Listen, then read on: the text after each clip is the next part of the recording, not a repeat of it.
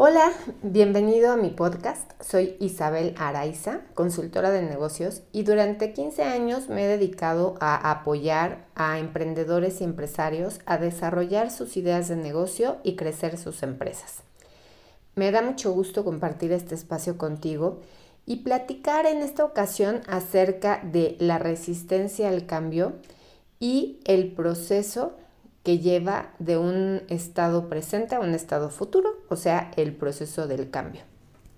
Aquí hay algo interesante eh, y es que sin importar género, eh, edad, situación económica, social, eh, sin importar la formación académica, las personas podemos responder totalmente distinto al cambio y podemos poner resistencia en distintas formas. El cambio va a marcar si las personas tenemos un grado de resistencia bajo o un grado de resistencia alto, pero la resistencia siempre va a estar presente. Si una persona me dice que es muy, muy em, abierta al cambio y que le gusta y, y que es fácil, o por el contrario me encuentro con alguien que me dice que le cuesta mucho trabajo hacer cualquier cambio, por más mínimo que sea, la verdad es que siempre pongo en duda las dos posturas. Creo que las personas tenemos la capacidad de, cambiar siempre y cuando estemos convencidos del cambio y haya un proceso eh, que nos acompañe para lograrlo. Y nunca he pensado que el cambio sea fácil, por más chiquitito que sea, ¿no? Em, hacer una dieta, hacer un régimen de de eh, ejercicios, eh, cambiarnos de casa, cambiarnos de empleo, convertirnos en emprendedores, eh, inclusive hasta cambiar nuestra apariencia. Vaya, un corte de cabello. Yo no sé ustedes, pero a mí me aterra cada vez que, que quiero un corte de cabello porque pienso, veo imágenes y digo, ay, me va a gustar mucho y resulta que al final, ya cuando estoy sentada frente al espejo y me preguntan qué corte quiero, nada más una despuntadita, ¿no? Como decimos aquí, o sea, nada más córtale lo mínimo como para que digan que vine y que sí valió la pena que pagara, pero en fin, los cambios van a ser muy difíciles o muy fáciles, dependerá la persona y dependerá el cambio. Está, la resistencia está en función de, dos variables eh, de forma muy genérica. Uno es eh, si tú eres quien está decidiendo el cambio o alguien más lo está decidiendo por ti. Y dos, si el cambio es positivo o negativo. Eso va a influir totalmente. Vamos a poner menos resistencia cuando el cambio es positivo y lo decidimos nosotros, a cuando el cambio es negativo y lo decide alguien más por nosotros. En el primer caso, un ejemplo sería una un, empleado que decide convertirse en emprendedor, esa persona está decidiendo renunciar a su empleo porque está buscando un proyecto personal que, que, le llama muchísimo la atención, que es un sueño, que es un ideal. Entonces ahí tenemos un cambio positivo decidido por la persona. El lado opuesto sería cuando en tu trabajo te despiden es un cambio que percibes como negativo porque no es algo que, tú estaba, que estaba en tus planes y además lo está decidiendo otra persona, no lo estás decidiendo tú. Por consecuencia, eh, vas a tener sentimientos todavía más difíciles para aceptar, para entender y para avanzar ante este cambio. Ahora, les comentaba yo que la resistencia al cambio es algo natural, no es algo que podamos evitar. Si alguien me dice, yo no, no pongo nunca resistencia al cambio, es una persona que no se ha dado cuenta que pone resistencia al cambio. Pero en realidad, claro que sí ponemos resistencia al cambio. Entonces, ¿qué es lo que sucede? Nuestro organismo, nuestra mente está preparada para mantener las cosas iguales. Nos gusta, nos gusta mucho nuestra ya muy conocida zona de confort. Nos gusta ese espacio en donde nos sentimos seguros, en donde no requerimos esforzarnos demasiado, en donde ya conocemos lo que va a suceder, donde no sabemos manejar.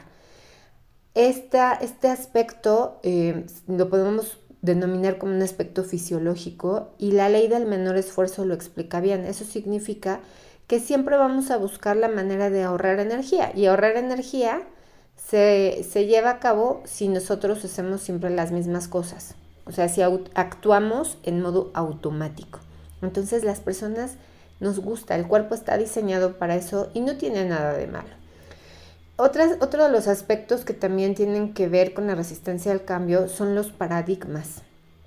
Estos esquemas mentales eh, que nosotros ya creemos como ciertos, sin cuestionar.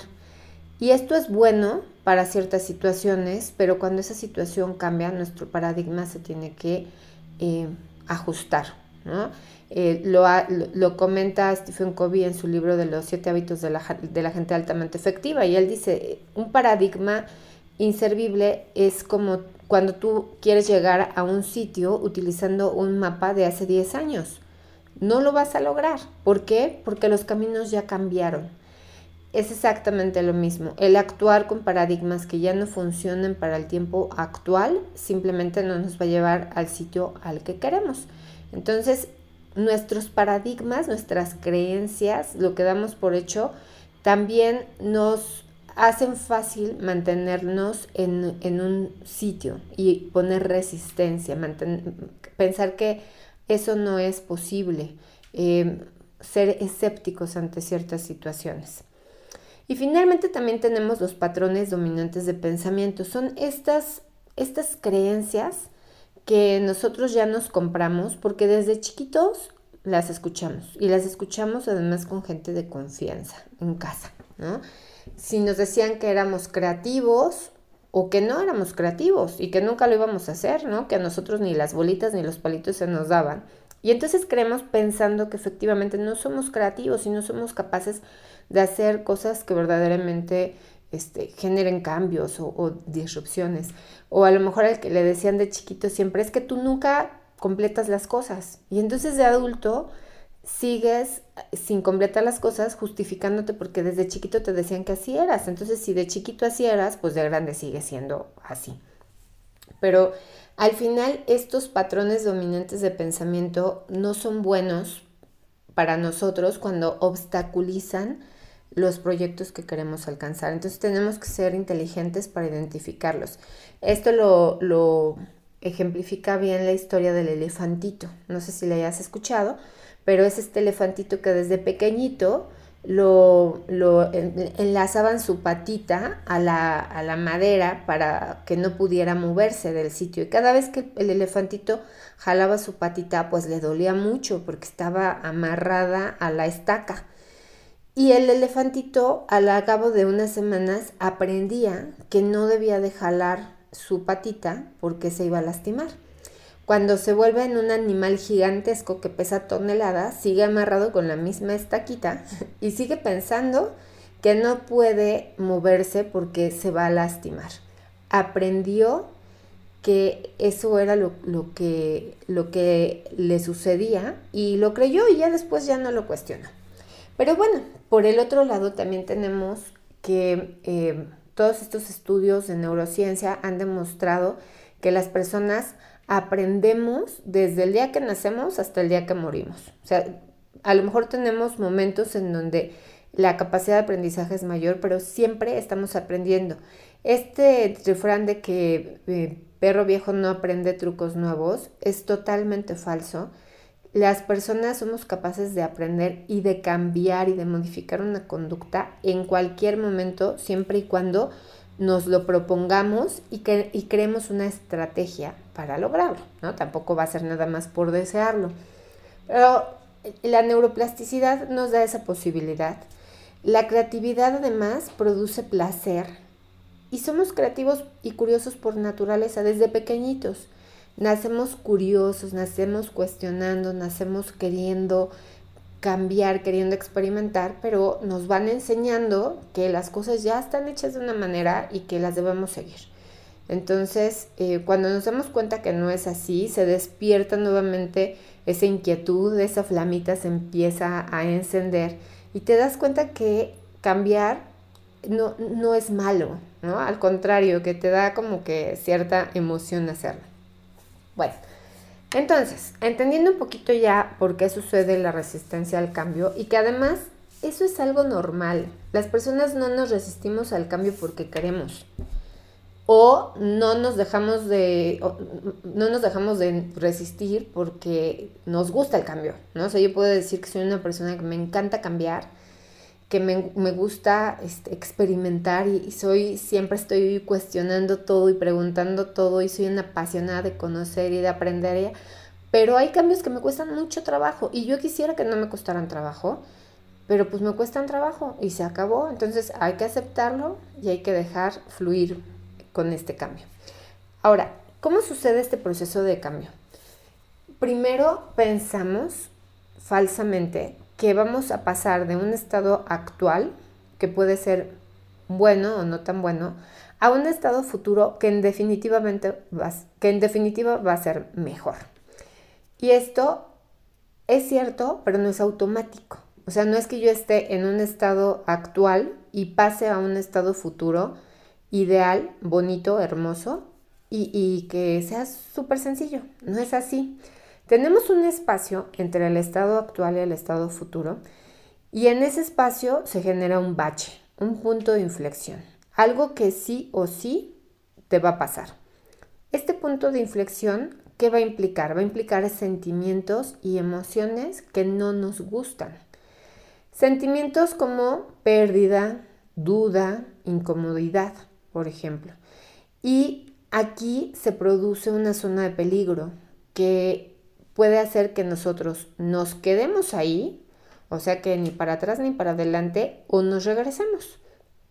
Si nos vamos al caso de los emprendedores, este punto de inflexión, esta zona de peligro, equivaldría a cuando el emprendedor está arrancando su negocio y no le va tan bien como lo había soñado, como lo había vislumbrado, y entonces decide cerrar el negocio para volverse a emplear.